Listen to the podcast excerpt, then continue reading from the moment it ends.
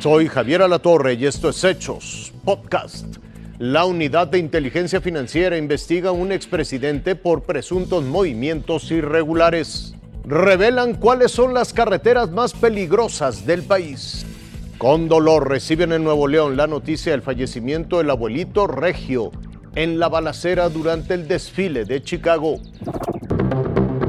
Una serie de depósitos a las cuentas bancarias de un expresidente mexicano provocó que la Unidad de Inteligencia Financiera presentara una denuncia ante la Fiscalía General de la República. Se tiene información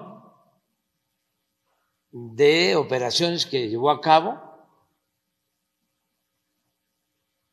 por 26 millones de pesos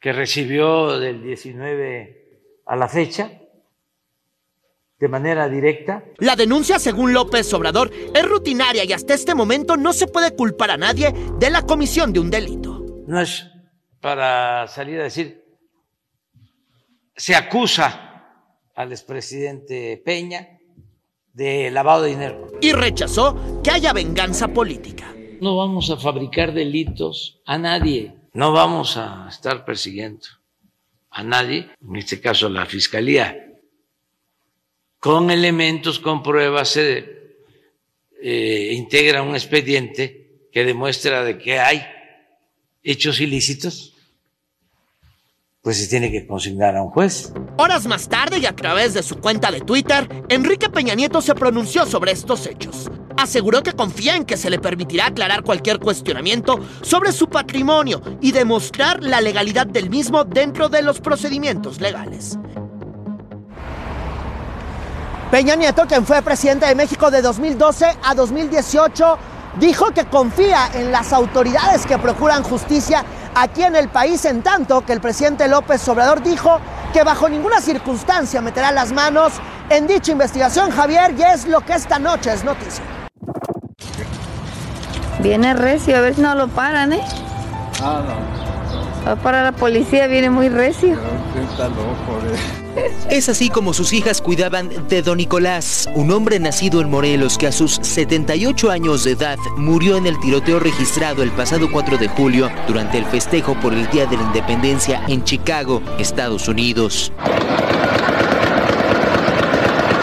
Esta es la casa de su hijo Francisco, ubicada en el poblado de Tlatenchi, correspondiente al municipio de Jojutla, en el estado de Morelos, misma que visitaba periódicamente y donde vivieron grandes momentos aquí íbamos a estar. Él venía, le digo, y platicábamos aquí y aquí estábamos cuando venía y de aquí planeábamos a dónde íbamos a ir, qué íbamos a hacer. Minutos después del tiroteo, Francisco recibió una llamada de su hermano Gerardo, quien resultó herido por dos balas. De momento te quedas como que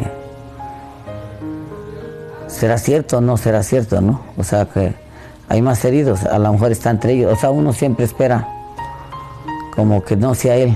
La noticia estaba confirmada. Un tirador de 22 años le arrebató la vida a su padre. Sin embargo, Francisco asegura no tener rencor alguno, ya que la vida, la vida le ha enseñado a perdonar. Si pudiera hablar con él, yo lo que le diría es que se arrepienta, que le pida perdón a Dios, no importa lo que haya cometido. Eh, tenemos un Dios misericordioso que, que si él se arrepiente, Dios le perdona. Por ahora en Morelos, su familia le espera para darle un último adiós. ¿Qué vamos a hacer?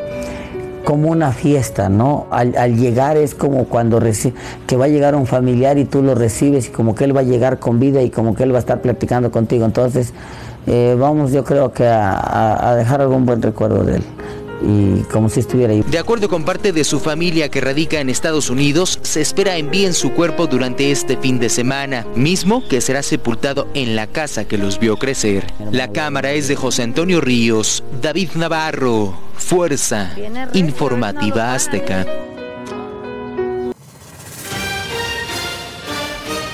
Hasta aquí la noticia, lo invitamos a seguir pendiente de los hechos.